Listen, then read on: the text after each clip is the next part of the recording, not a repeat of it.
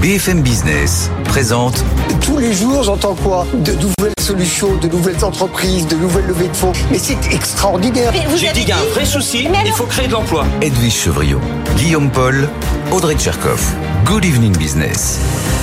Il est bientôt 18h, soyez les bienvenus dans Good Evening Business comme tous les soirs jusqu'à 20h. Bonsoir Audrey. Bonsoir Guillaume, bonsoir Edwige, bonsoir à tous. Bonsoir Edwige. Bonsoir Guillaume, bonsoir Audrey. C'est une grande, c'est une belle soirée qui se dessine sur BFM Business avec euh, à partir de 20h la grande cérémonie des BFM Awards 19e édition qui va récompenser comme tous les ans beaucoup de patrons, de chefs d'entreprise. On va aller sur place euh, dans un instant. Bah, D'ailleurs, c'est un grand capitaine d'industrie, on Ouais. peut le dire, qui sera avec vous dans 10 minutes Edwige. C'est une grande interview effectivement parce qu'il vient rarement sur notre plateau. C'est Eric Trappier, il est le patron de Dassault Aviation.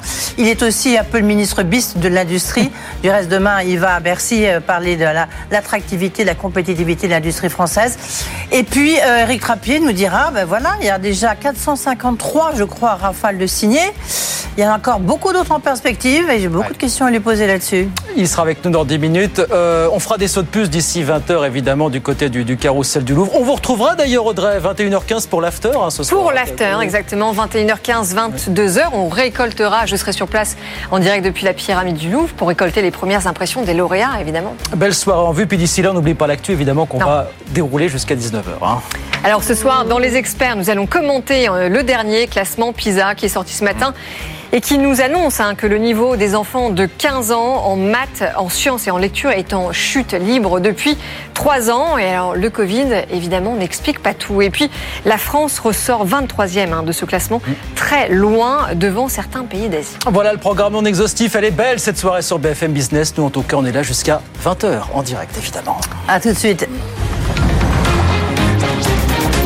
Good evening business, le journal.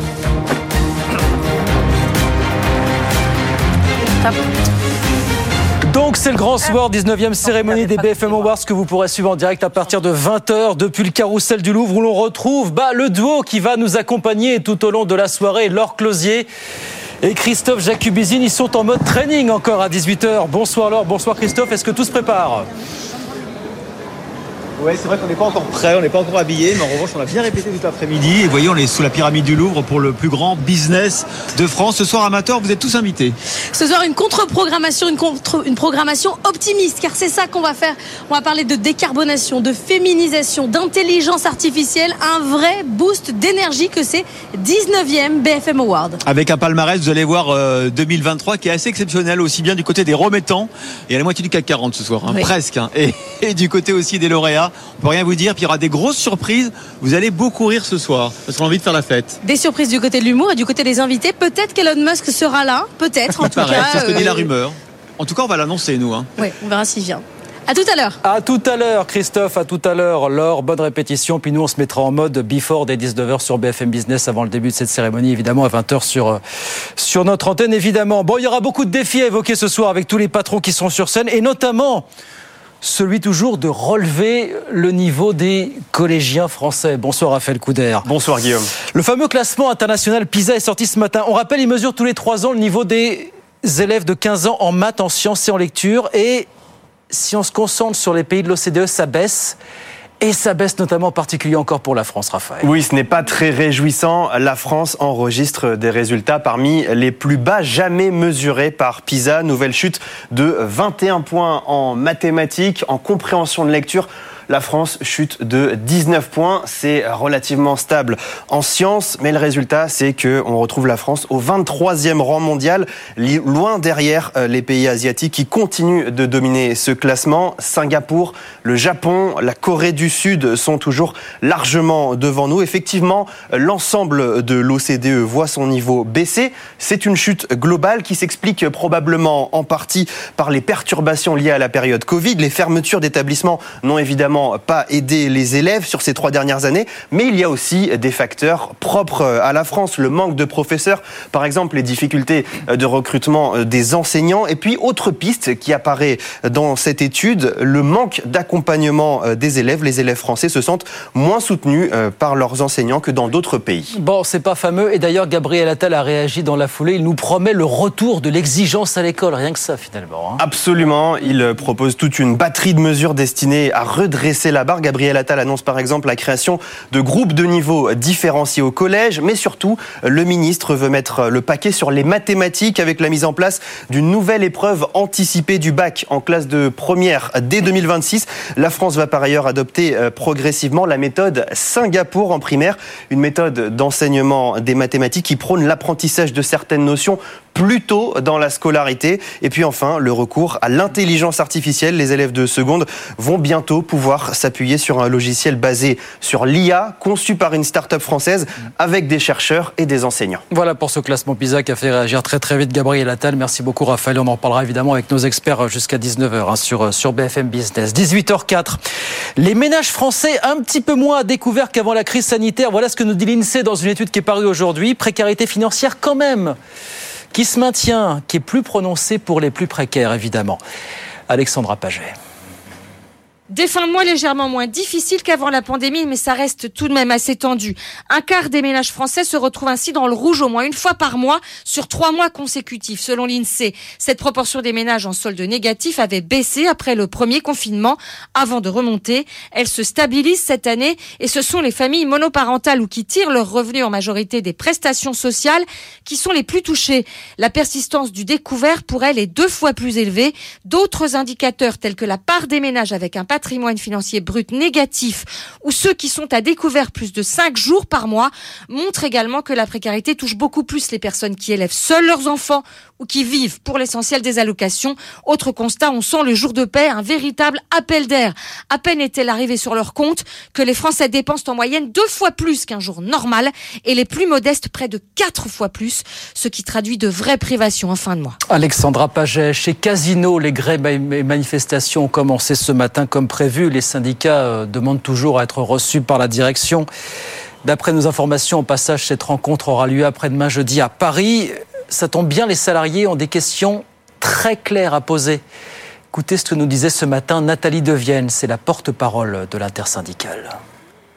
Il nous manque tout simplement savoir si le groupe Casino va encore exister tel quel, euh, démantèlement ou pas, euh, et puis euh, savoir si les sièges sociaux vont disparaître, les entrepôts. On voudrait connaître l'intégrité, si Casino va rester tel qu'il est. Les propositions de, de Monsieur Kretinsky, on va le résumer ainsi, c'était de préserver effectivement un cœur de noyau de magasins intégrés chez Casino, de préserver effectivement le siège de Saint-Étienne, chose qui avait été annoncée également dans les médias et au gouvernement. Bruno Le Maire et Monsieur Macron ont été sollicité euh, sur le sujet. C'était un engagement de sa part vis-à-vis -vis, aussi bien de la direction actuelle, aussi bien des salariés que du gouvernement. Et on s'aperçoit au fil de l'eau que rien n'est respecté. Mmh. Voilà, c'était très, voilà, c'est très clair. Nathalie Devienne, porte-parole de l'intersyndicale de Casino ce matin sur euh, BFM Business.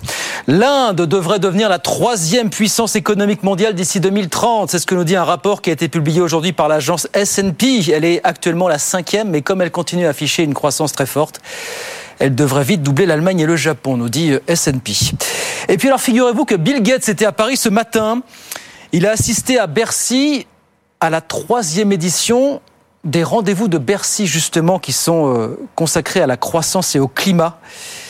Il l'a redit d'ailleurs, les pays riches doivent financer davantage l'aide au développement, mais ils doivent aussi être force de proposition. Écoutez euh, Bill Gates. La responsabilité des pays riches est aussi bien d'atteindre le zéro émission avec de nouvelles approches que de montrer aux autres comment le faire de façon économiquement viable. De cette manière, on pourra aller vers les pays à revenus intermédiaires comme l'Inde en disant voilà, ça c'est du ciment vert, il ne coûte pas plus cher, utilisez-le. En revanche, ça ne marchera pas si on va leur dire que le ciment vert coûte deux fois plus cher. Ils ont besoin de bâtir des infrastructures de base, pas des manoirs. C'est en fait de la justice pour permettre à l'Inde d'atteindre un niveau de développement que tous les humains veulent obtenir.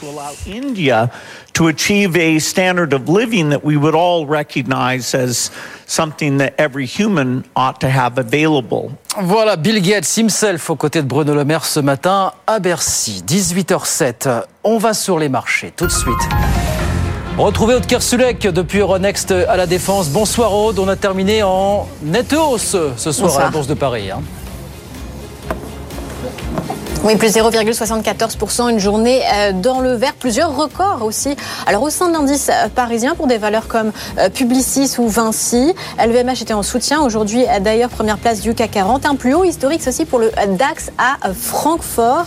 Et puis des taux obligataires qui se sont relâchés assez nettement, notamment moins 12 points de base pour le 10 ans français, hein, à 2,8%. Ce sont des mouvements quand même très amples et assez inhabituels. Alors on a eu des éléments euh, positifs aujourd'hui qui ont permis ce changement euh, d'état d'esprit par rapport à hier où on baissait. Une membre de la BCE, Isabelle Schnabel, qui est normalement faucon, qui est allemande, euh, qui est très rigide hein, sur la politique monétaire, elle a reconnu que la désinflation était remarquable et qu'on ne pouvait pas tellement faire de prévisions sur les taux à six mois et qu'une hausse de taux était improbable. Les marchés ont donc entendu ce qu'ils veulent entendre, hein, qu'il pouvait y avoir une baisse assez rapidement l'année prochaine et ça les conforte dans la vision qui est la leur déjà depuis euh, quelques semaines et qui a permis ce rallye du mois de novembre. Voilà pourquoi on monte ce soir sur les euh, marchés actions 7387 points pour le CAC 40.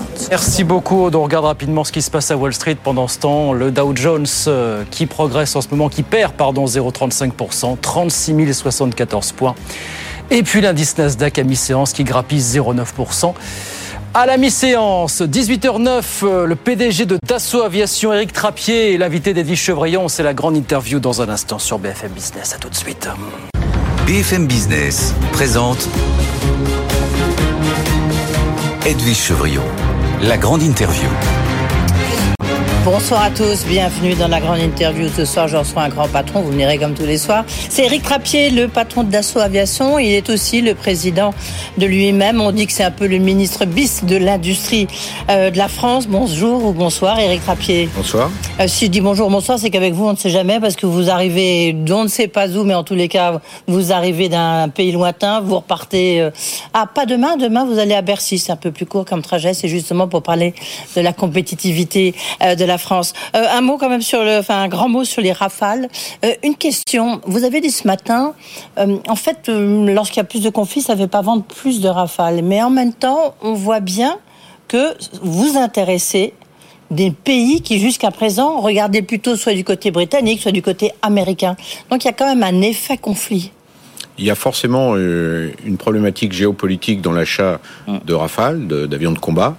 Euh, ce que j'ai dit ce matin à vos collègues, c'est euh, le moment du conflit n'est pas propice à accélérer des négociations ou acheter, en particulier quand c'est un conflit en Europe, puisque les Européens achètent de manière prioritaire des avions américains. Oui, euh, mais c'est le c'est le moment, la semaine, le mois, j'espère pas trop l'année, mais mais ensuite on voit bien que ça fait évoluer les mentalités la difficulté qu'ont eu les Ukrainiens pour avoir des avions américains de combat et encore sous certaines conditions font que certains s'interrogent et disent je préfère acheter des Rafales parce que la France elle met pas il n'y a, pas de veto sur telle ou telle utilisation de l'avion de combat. Les achats d'avions de, combat sont faits pour protéger le pays euh, de manière principale. Donc euh, tous les pays qui auront une défense aguerris doivent normalement pouvoir éviter la guerre. C'est le but. Alors que les pays qui sont vulnérables sont plus sujets à être attaqués. Le, cette, le, sans ce qui se passe en, France, vous avez... Euh, il y a la loi de programmation militaire qui vous fait passer de 42 rafales, euh, qui vous fait passer une commande de 42 rafales avant la fin de l'année. Vous allez réussir parce que vous avez une cadence infernale. Euh.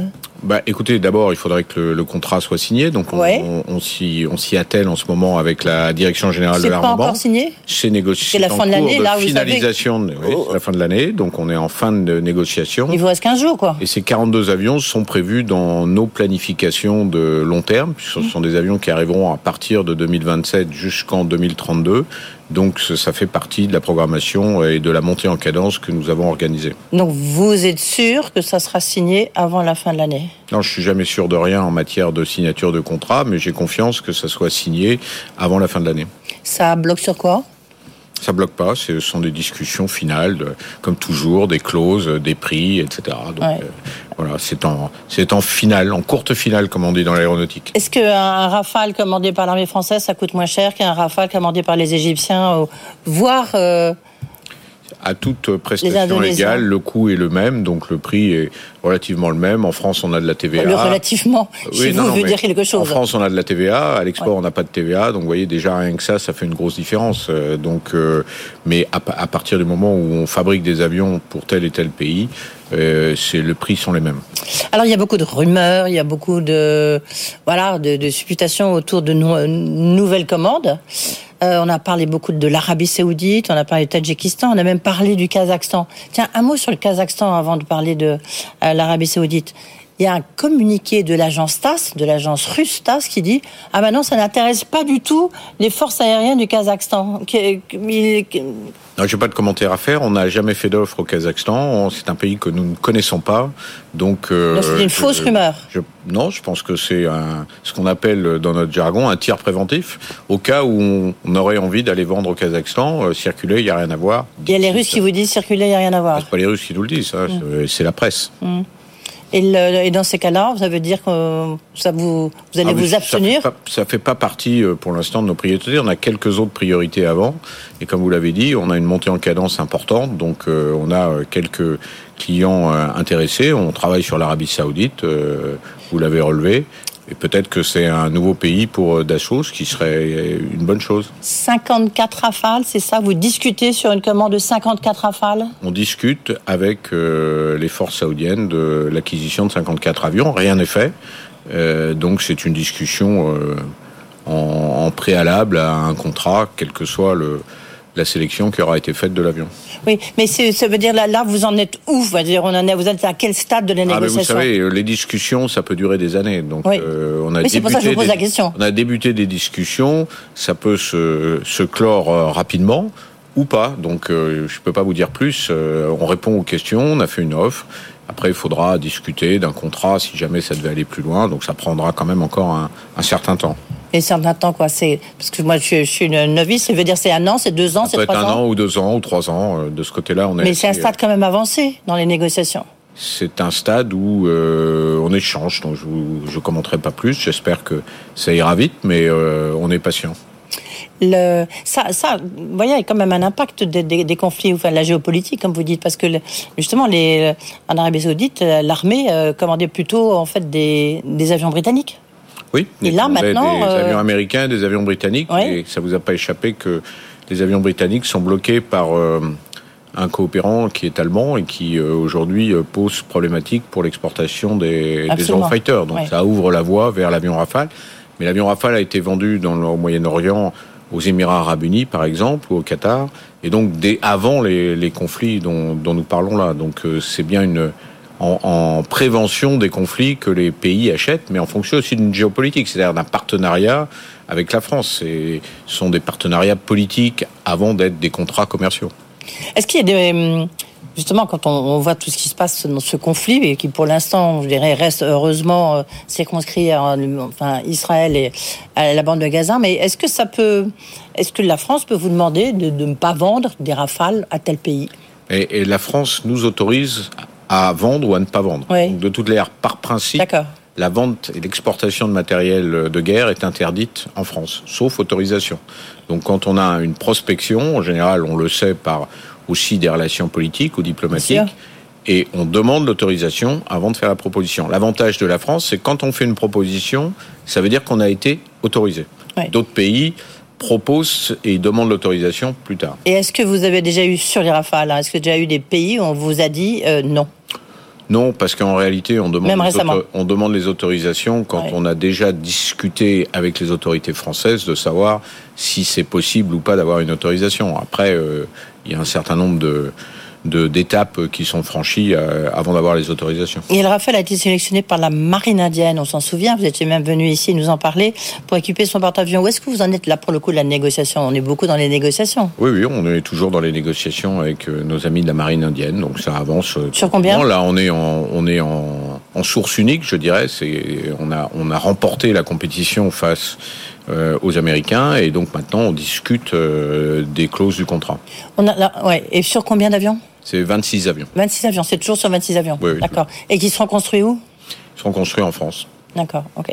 Le, non, c'est intéressant, c'est qu'on voit que ça fait un peu euh, tache d'huile, c'est-à-dire que vous avez été vous-même, vous venez de le dire, euh, là, le fait d'avoir euh, été en Inde, donc vous allez en Indonésie, le Qatar, euh, les Émirats, du coup, c'est l'Arabie Saoudite. C'est ça fonctionne un petit peu comme ça, le, la, la, vente de bah, Rafale? Oui, parce que le premier contrat a été difficile, vous vous rappelez oui, Ça oui. a pris un certain temps. Très longtemps. On était un petit peu en avance de en avance de phase, on était en avance sur notre temps, mais après, ça se sait que c'est un bon avion, que c'est un avion opérationnel, qu'il y a des partenariats qui se nouent de plus en plus euh, avec la France et par conséquent, la logique vient tout de suite en remplacement des avions déjà anciens de se tourner vers le Rafale euh, en alternative à l'offre euh, américaine ou russe en ce qui concerne l'Inde par exemple. Oui.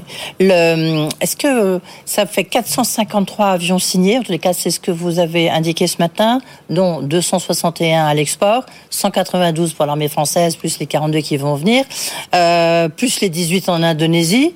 Donc c'est vous allez dépasser les, à la fin de l'année, vous allez dépasser les 500 euh, rafales vendus. Bah, je suis pas contre. Donc euh, oui, oui, on sera autour de 500 et si c'est pas euh, avant le 31 décembre 2023, ça sera très certainement euh, courant de l'année 2024. Mais rien que la commande française de 42 avions nous amène pratiquement à 500 plus les 18 indonésiens. Donc à peu de choses près, on arrivera aux 500 très rapidement. Vous avez un objectif pour 2024 non, on n'a jamais d'objectif précis parce que ce sont des, des, telles commandes importantes que c'est pas grave si elles arrivent qu'en 2024 par rapport à 2023 ou 2025 ou même après.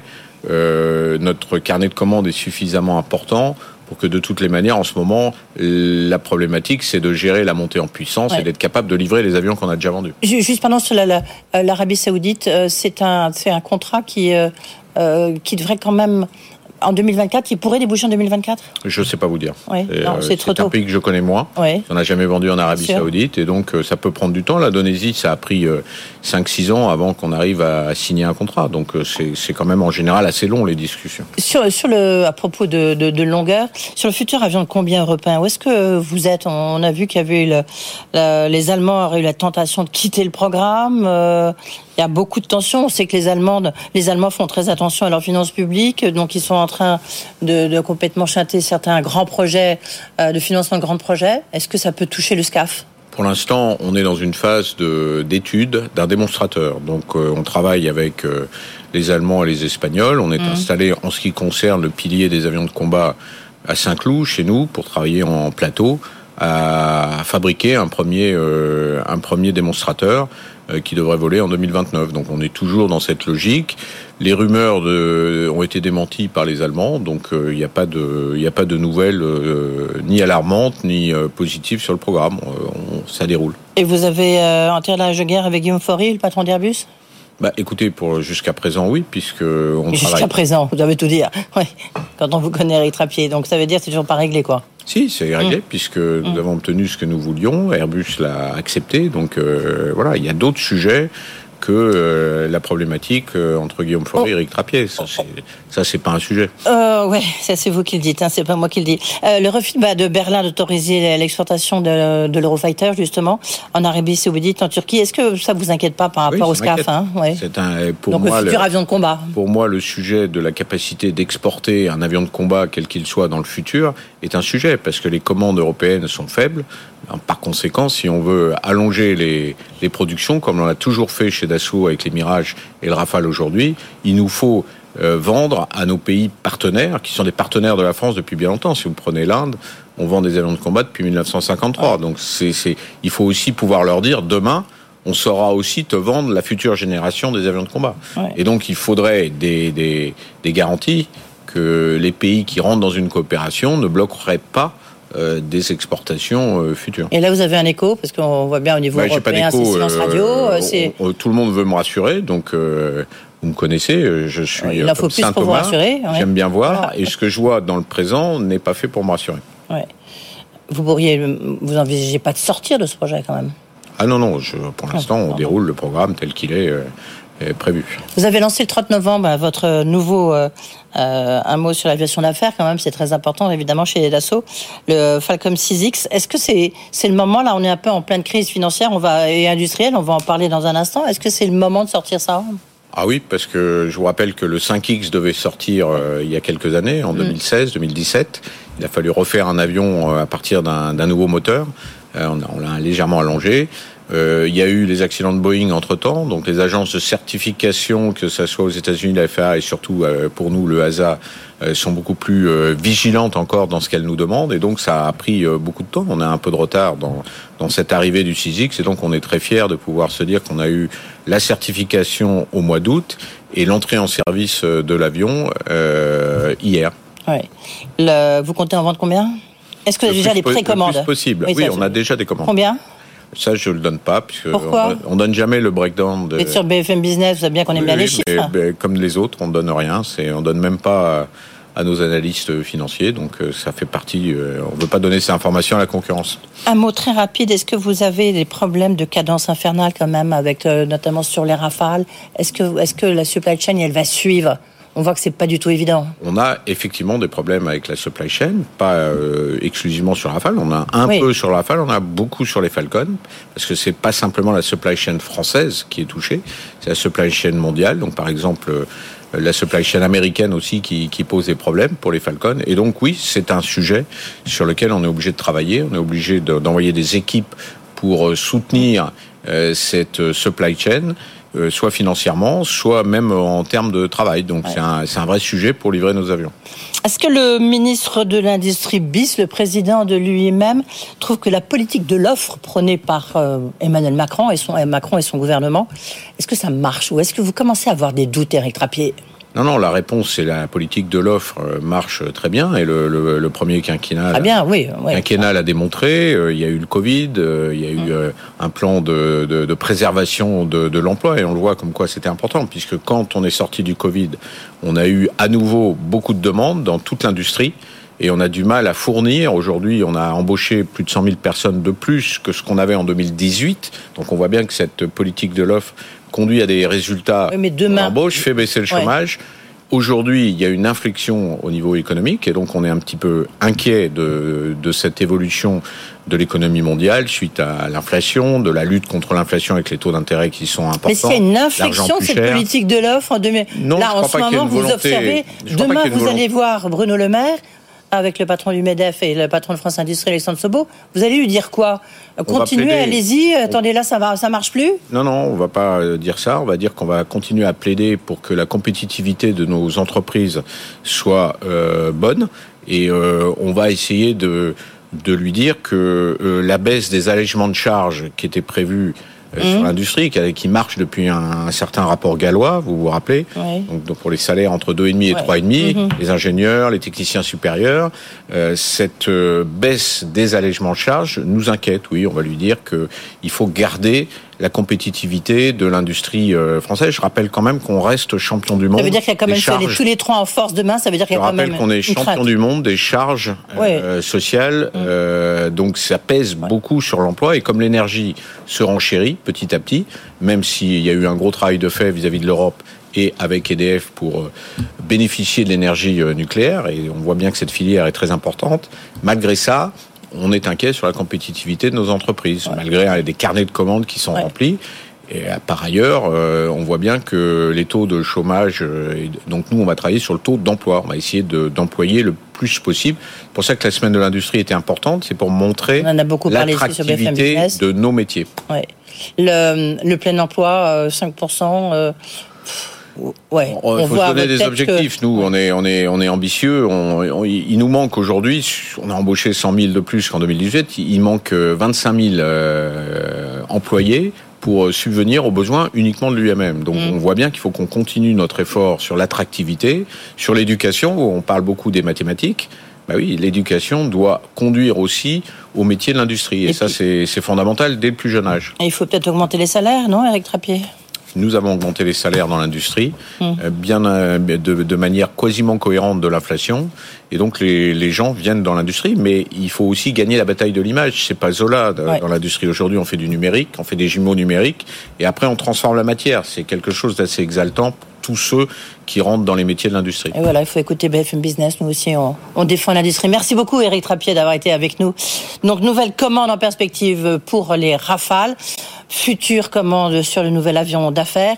Et puis, quand même, confiant, euh, même bah, avec cette conjoncture un peu difficile. Merci.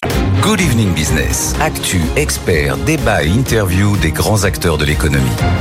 18h35 sur BFM Business. Vous l'aurez compris, c'est le grand jour. Hein, 19e euh, cérémonie des BFM Awards. Edwige, Guillaume, on y sera tout à l'heure. Euh, vous pourrez euh, la suivre en direct à partir de 20h depuis le carrousel du Louvre, où l'on retrouve d'ailleurs tout de suite en duplex Thomas Asportas. Bonsoir Thomas. Bonsoir Audrey, bonsoir à tous. Bah, effectivement, euh, on y est presque ici sous la pyramide du Louvre. Top départ de la cérémonie euh, à 20h. Un peu moins d'une heure et demie à patienter avant le, feu d'artifice de, de l'économie française. Ça fait quand même trois jours que les équipes de BFM Business sont présents ici sur place au Louvre pour préparer le plus grand, le plus beau musée du monde au BFM Awards. Trois jours de travail pour trois heures de direct, soirée événement. C'est la plus belle soirée de l'année sur BFM Business.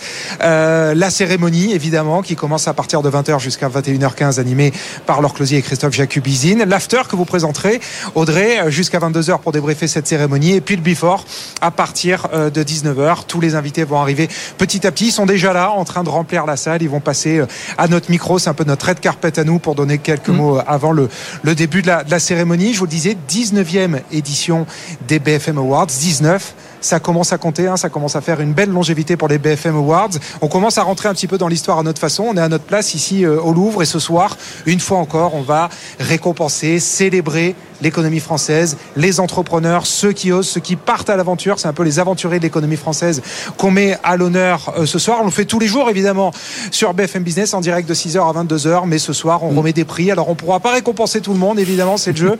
Il y a que 6 BFM, 6 BFM Awards, 6 prix. On va récompenser la révélation de l'année, euh, la transformation digitale, la transformation euh, familiale, la conquête à l'export, le manager de l'année et l'entrepreneur de l'année qui, pour succéder à Guillaume Faury, qui a été sacré manager de l'année l'année dernière, et eh ben on sera fixé à partir de 20h et on est vraiment très très heureux de vous faire vivre cette soirée ici ce soir, 19e édition des BFM Awards en direct du Louvre. C'est une grande soirée de fête effectivement qui nous attend absolument Thomas, on sera avec vous, on se mettra en mode before hein, tout à l'heure à partir de, 19h, la cérémonie à, 20h, de 21h à 21h15, puis 21h15 hein, jusqu'à 22h Audrey. Hein, ça absolument, ça sera l'after en direct évidemment. Avec, il est lauréat, on ne dit pas ça encore. ah non, ah non c'est secret, suspense. Évidemment, on verra ça tout à l'heure euh, en direct sur, sur BFM Business.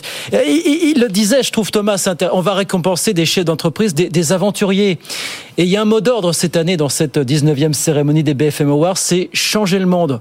L'impression que c'est devenu quelque chose de régulier depuis quelques années, devoir changer le monde, devoir s'adapter finalement à la superposition des crises, voilà, qui se sont avérées ces dernières années. Voilà, crise du Covid, euh, transformation du monde au travail, transformation euh, diverses et variées. C'est un vrai challenge. Oui, crise, crise économique. Ça n'a jamais été difficile de l'énergie avec une guerre en plus, euh, des difficultés d'approvisionnement. Alors c'est intéressant d'ailleurs parce que rappelez-vous, il y a encore 12 mois sur ce plateau on parlait de la première difficulté des entreprises qui était en effet la difficulté de s'approvisionner.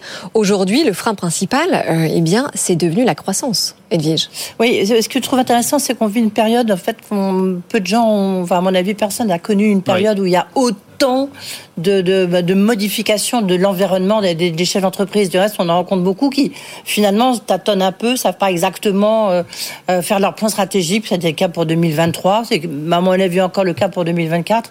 Et donc, euh, comme vous le disiez, ces, ces transformations, elles, elles bousculent complètement un peu nos, nos, logiciels et les nôtres aussi. On voit bien, de temps en temps, on se dit, mais non, là, j'ai tort.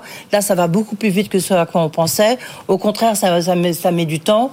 L'intelligence artificielle, c'est clair que ça va nous, on n'a même pas vu à peine ah péter les un an que l'année prochaine, ça sera tout sera complètement différent. Donc c'est pour ça que c'est intéressant de, voir la réaction de, de ces chefs d'entreprise. Je vous fais un rapide inventaire. On parle de quoi? Transformation numérique, événement de l'IA, effectivement, vous le disiez, ça bouge en permanence, révolution du monde du travail, responsabilité sociale, transition énergétique, crise de l'énergie. On est dans un monde où, quand on est chef d'entreprise, on raisonne plus à trois ans, on apprend à raisonner à l'échelle de quelques mois finalement. Ça se passe comme ça. on, en, parlera avec Eric, Trappier dans un instant, mais c'est ça aujourd'hui. Oui, oui, c'est vraiment ce qui est très frappant, c'est que tous ces chefs d'entreprise, ils se, ben, même, euh, je le disais encore une fois, ils sont un petit peu perdus. C'est, c'est pas le brouillard quand même, mais même, euh, regardez, vous faites vos business plans, vous savez pas l'inflation quand même, avec tout d'un coup a, bondi en, 2023, les prix de l'électricité aussi. comment est-ce que vous faites? Parce que qui peut prédire le prix de l'électricité à la fin d'année? Certains disent, ah ben ça sera très bas, beaucoup plus bas, d'autres disent le contraire.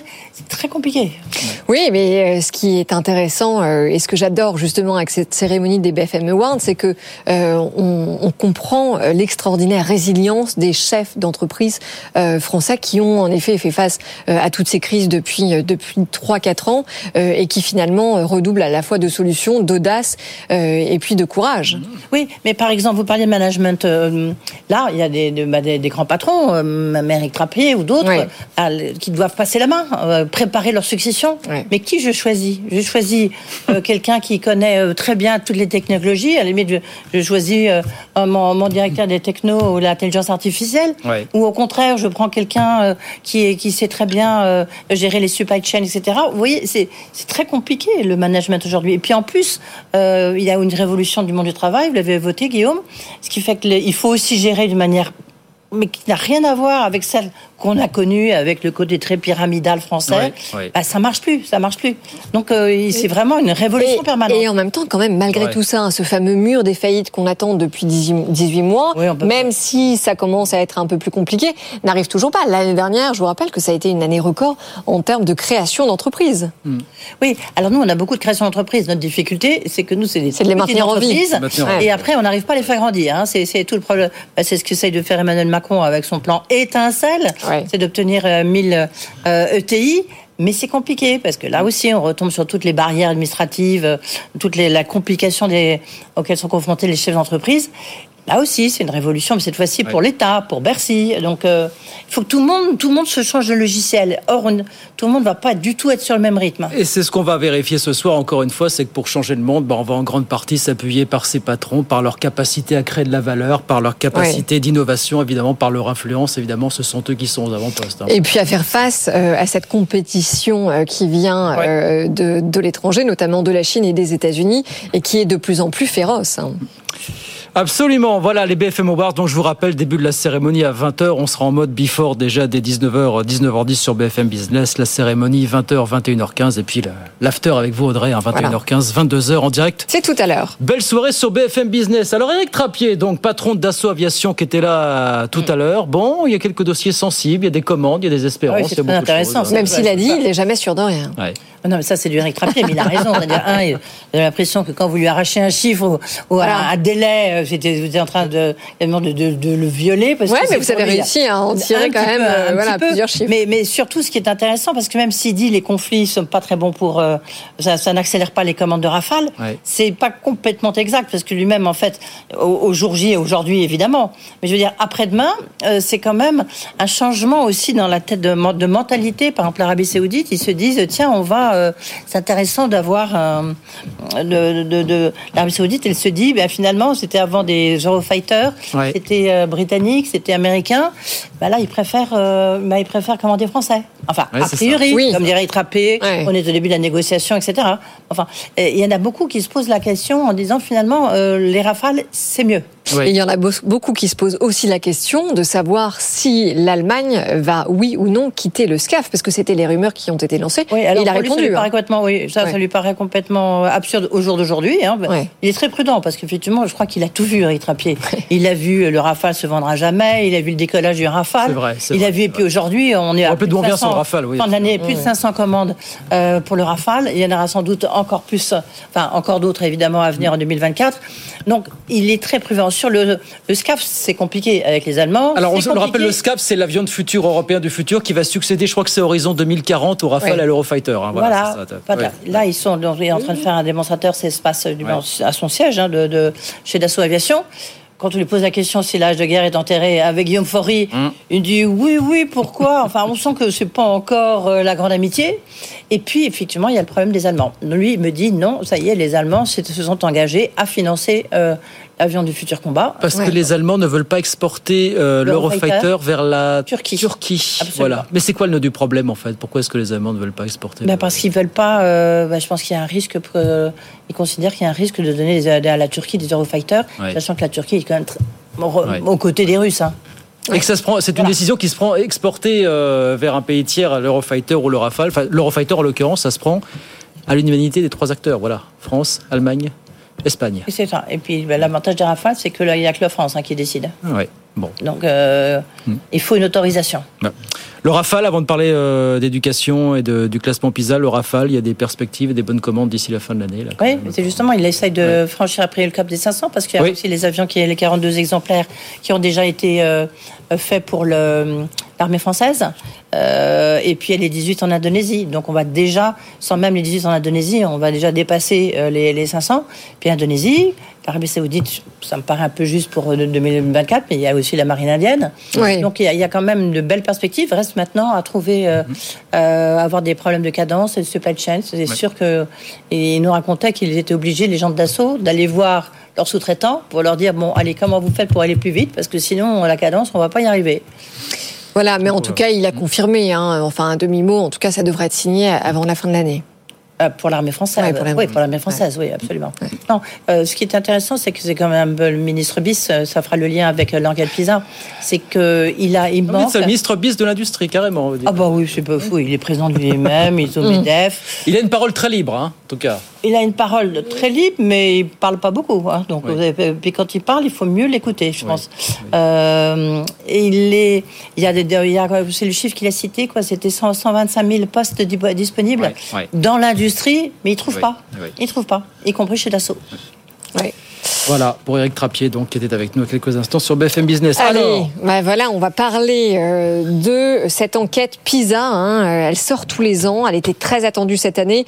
Le fameux classement qui sonde depuis 20 ans les performances des élèves de 15 euh, ans en sciences, maths et compréhension de l'écrit, qui montre que globalement, les performances en question ont, au global, complètement baissé à l'échelle mondiale depuis 3 ans. Alors, quand on regarde les pays de l'OCDE, ça baisse chute sans précédent pour l'édition 2022, nous dit euh, le classement PISA. Et alors la France qui se situe au 22e rang en maths, 24e en compréhension de l'écrit, 22e en sciences parmi les 38 pays de l'OCDE.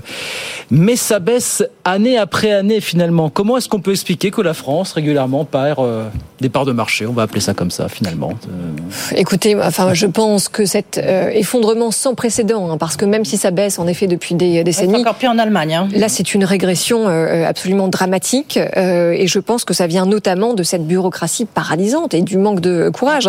Vous savez, on a recensé plus de 70 000 incidents graves ces dernières années, par an, hein, avec beaucoup de radicalisation des mineurs. Et qu'est-ce qui a été fait par rapport à ça? Pas grand-chose. Ça baisse et le Covid n'explique pas tout, attention. Hein. Non, ça n'explique pas tout. Ce qu'on peut dire, parce que c'est intéressant de voir en, Allemagne aussi, je crois que la, chute est encore plus vertigineuse que la, nôtre, pardon, en, termes de, baisse de, points.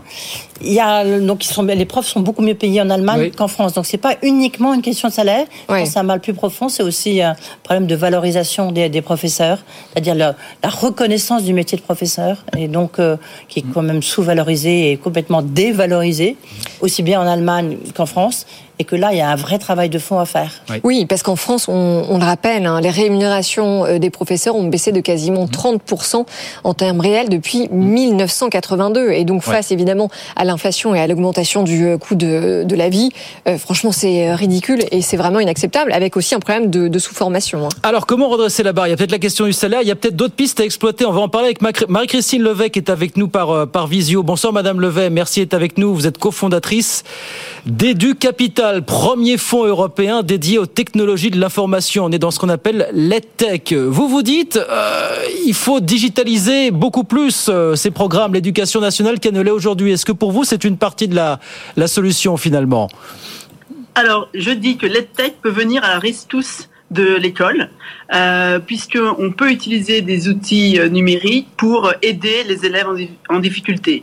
Comme vous l'avez dit, c'est une chute sans précédent, hein, c'est vraiment une dégringolade de la France dans les classements PISA. On a perdu 21 points en maths et on a perdu 19 points en compréhension de l'écrit. On est vraiment en dessous de la moyenne euh, de l'OCDE. On a aussi quelque chose en France, ce qui est terrible, c'est qu'on a, on est l'un des pays les plus inégalitaires de l'OCDE entre les mmh. élèves les plus favorisés qui peuvent avoir des petits cours et les autres. Et donc, on peut, grâce à l'innovation, grâce à la technologie, euh, apporter des programmes de remédiation qui ne remplaceront absolument pas le prof, mais qui pourront aider les élèves en difficulté. Et donc, aujourd'hui, le ministre a, a, annoncé un gros programme de remédiation qui est fait avec l'une des sociétés que l'on soutient et du capital, qui s'appelle Evidence B, qui va permettre, grâce à un travail de la recherche.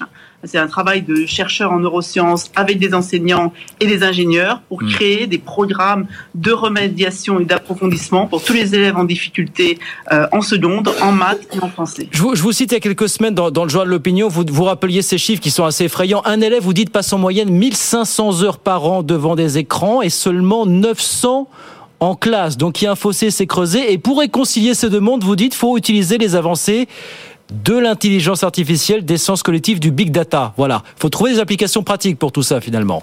Oui, et surtout Ouais. que l'avantage de l'intelligence artificielle, c'est qu'on peut créer des programmes personnalisés qui s'adaptent à la manière dont chaque enfant apprend. Aujourd'hui, il peut y avoir une différence de niveau entre deux ans, entre deux élèves assis dans une même classe. Et grâce à l'intelligence artificielle, on va pouvoir ben, aider ceux qui ont des difficultés et faire en sorte que euh, ceux qui en ont moins puissent euh, progresser. Alors ça ne remplace absolument pas le prof, hein. le Mmh. prof est clé, mais dans une logique où aujourd'hui on a de moins en moins de profs, beaucoup d'absence de profs, des profs peu formés, euh, l'innovation peut aider euh, le prof à faire classe. Merci beaucoup euh, Marie-Christine. On en profite pour accueillir Nathalie Janson, professeure à Neoma Business School, qui nous a rejoint sur ce sujet d'intelligence artificielle. Donc face en effet à l'effondrement euh, du niveau de nos élèves en matière de, de connaissances euh, académiques générales, mais parce qu'on parle des mathématiques, des mathématiques, mais il ne s'agit pas que des mathématiques. Euh, une des mesures annoncées par Gabriel Attal, c'est justement d'utiliser l'IA, euh, notamment pour les élèves de seconde, qui vont bientôt pouvoir s'appuyer sur un logiciel euh, qui va les accompagner. Mais est-ce que ces, ces mesures, même si elles vont dans le bon sens, est-ce qu'elles sont à la hauteur de l'enjeu? Bah, Non, là on voit que c'est typiquement euh, plutôt des béquilles, c'est-à-dire Ouais. que c'est, euh, enfin voilà, il y a une il y a une urgence. De toute façon, c'est fait, ils sont déjà en seconde, donc on va pas rattraper. euh, Enfin, je veux dire, c'est difficile d'aller euh, le temps perdu ne se jamais, exactement, donc il ne se rattrape pas. Donc on, on va essayer effectivement d'utiliser les, les moyens technologiques pour mettre des béquilles, donc pour faire en sorte qu'effectivement ces élèves qui ne maîtrisent peut-être pas ou n'ont pas compris, eh bien avec l'intelligence artificielle, ça sera un, un- voilà, c'est un, c'est un pis-aller. Ça leur permettra d'avancer euh, sans euh, pour autant vraiment avoir peut-être compris les bases fondamentales des mathématiques, mais au moins ils pourront les utiliser, ils sauront les utiliser à bon escient. Donc effectivement, c'est un moindre mal. Mais vous qui êtes professeur depuis maintenant longtemps, De euh, est-ce que est-ce que vous constatez aussi euh, au quotidien justement une baisse du niveau des élèves? Alors, en oui. matière de connaissances générales Alors en- oui et non, c'est-à-dire que euh, j'ai toujours de- du mal à faire la part des choses entre la massification de l'éducation, puisque moi je vois beaucoup plus d'étudiants que je n'en voyais quand j'ai commencé ma carrière. En d'autres termes, euh, comme je suis en école de commerce, toutes les écoles de commerce ont augmenté leurs euh, effectifs, donc Ouais. forcément ceux que je vois aujourd'hui sont pas les équivalents de ceux que je voyais euh, hier. Néanmoins, euh, quand on discute, de- je vois d'autres publics qui sont plutôt euh, plus élitistes, euh, du, du type Sciences Po, où là je, je constate qu'il y a quand même un, un maintien d'une certaine qualité euh, euh, des enseignements et des, enfin des connaissances surtout des, des, Des étudiants. Et donc du coup j'ai- un peu de mal à faire la part des choses entre les deux, c'est-à-dire est-ce qu'effectivement on a vraiment une baisse? Ceci dit, ceux que j'ai devant moi effectivement mettent, enfin ont plus de difficultés, notamment dans l'utilisation des mathématiques. Ça c'est à Mais aucun Pour vous, pour, pour endiguer le phénomène, il faut faire quoi, Nathalie? Oh, là, là, enfin, je pense qu'on on en revient toujours pareil. Enfin, je sais qu'en France, c'est inaudible, ça se fera jamais, mais il faut vraiment avoir un, un plan très clair de, de refonte de l'éducation nationale parce qu'il y a beaucoup de dimensions qui ne vont pas. Donc là, vous parliez effectivement des mathématiques. Quand on voit qu'effectivement, ce sont des choses qui s'acquièrent dès la petite enfance et que au niveau du recrutement des maîtres des écoles, on a des problèmes. Il faudrait réorganiser totalement la façon dont Ouais. on enseigne, c'est-à-dire que ils le font dans certaines écoles, ils le font parfois pour les enseignements scientifiques et les enseignements de l'histoire de regrouper les profs qui sont plutôt parce qu'un institut, enfin un maître d'école n'est pas forcément ou une maîtresse d'école n'est pas forcément compétent, enfin et pas forcément très bon pour tout enseigner puisque ça dépend aussi de ses appétences personnelles. Et c'est vrai que l'idée d'avoir des, des élèves qui tournent avec Ouais. des profs qui sont plus compétents dans des matières que d'autres, ça serait déjà euh, beaucoup parce que ça c'est des choses qu'il faut prendre dès le début. Ouais. Evige Oui, non, il y a une question euh, pour les mathématiques et une question Oui. d'image, un peu comme pour l'industrie. hein, on en parlait avec Eric Trappier. Là, le- les, les mathématiques, on a l'impression, surtout en France, on est plutôt où, où la, la, la voie royale, c'est la Tout littérature, euh, euh, c'est de faire normal sup et c'est pas du tout de faire polytechnique. Quoi, vous voyez, euh, je, je schématise un peu, mais, mais c'est vrai qu'on on est plutôt euh, sur la littérature euh, euh, générale que plutôt sur les mathématiques.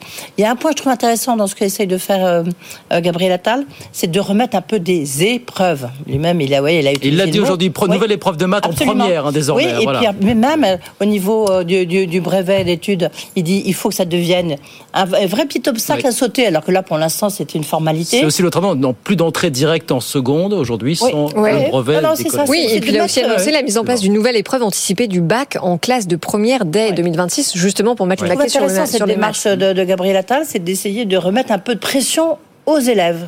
Alors ceci étant, la, nous, les échos qu'on a, parce que je fais partie d'associations de parents, c'est qu'en fait le, le contrôle continu a accentué la pression sur beaucoup d'élèves qui se disent alors non, c'est pas juste pour une épreuve que je dois réussir, c'est toute l'année si je Ouais. veux avoir un Ah bah bon oui, dossier. oui. Et j'ai- Donc euh, Oui, je ne sais et pas on précise que deux cette le- étude PISA, Nathalie, Oui. elle dit que les euh, élèves français se sentent beaucoup moins accompagnés que les autres élèves de l'OCDE par leurs professeurs, par leurs enseignants. Ah oui, oui, je bah pense oui. qu'il y a un réel problème de, de, de toujours. c'est quoi C'est un, c'est un problème d'empathie, de formation de, oui, Ah, de relation, oui, de, de professeurs. et- et- de, la, de la posture en fait de professeurs, c'est-à-dire qu'en fait ils, ils n'ont pas cette proximité, ils ont l'impression qu'en ayant une proximité, ils, ils vont ils vont compromettre leur autorité. Ce qui n'est pas du tout le cas. Enfin, je veux dire, dans les autres pays, on ne fait pas un lien entre la proximité et l'autorité. Au contraire. Voilà, tout à fait.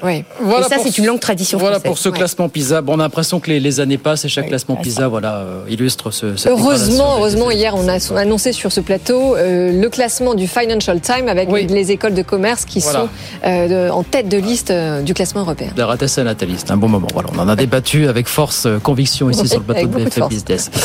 18h57, bah c'est terminé pour aujourd'hui. Nathalie reste avec nous, bien sûr, jusqu'à 20h. On va passer en mode euh, before des BFM Awards. Cette vie, on se retrouve bien sûr demain, 18h10. Oui, on ira skier.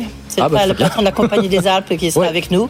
Si on a le droit encore de skier, hein, on Oui. verra. Oui, pour combien de temps? Profitons-en, voilà.